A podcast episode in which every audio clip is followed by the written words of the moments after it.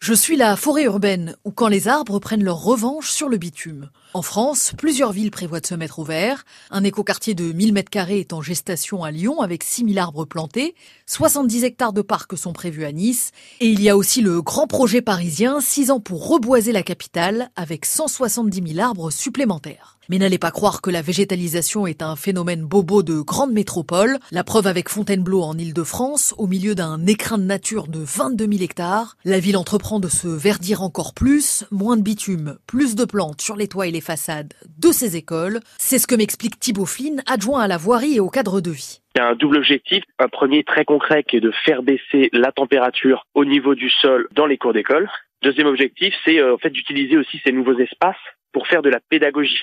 Il y a un projet de créer des petits potagers partagés, donc qui sont des petits potagers surélevés à un, mètre de haut, où les enfants peuvent apprendre euh, la gestion d'un potager avec leur enseignant. Le respect de la nature que l'on sème chez les tout petits et Thibaut Flynn évoquait aussi l'enjeu euh, climatique. On oppose généralement deux concepts, les îlots de chaleur et les îlots de fraîcheur. Les premiers, comme leur nom l'indique, c'est là où la température est plus élevée, parfois beaucoup plus élevée qu'alentour. Typiquement des villes très denses avec beaucoup de bitume. Exposé au soleil toute la journée, ce bitume stocke et restitue la C'est ce qu'on vit en ce moment avec l'épisode de canicule. L'idée, c'est de créer en face des îlots de fraîcheur avec des arbres, des murs de plantes, des terrasses végétalisées qui agissent de plusieurs façons. D'abord en protégeant et en isolant les murs euh, du soleil, ensuite en relâchant de l'eau qui rafraîchit l'air ambiant, et enfin en absorbant du dioxyde de carbone responsable de l'effet de serre. Pour ceux qui veulent aller euh, beaucoup plus loin, il y a carrément la possibilité de prendre un bain de forêt. En Bretagne, par exemple, à 40 km de Rennes, le domaine d'Ardouenne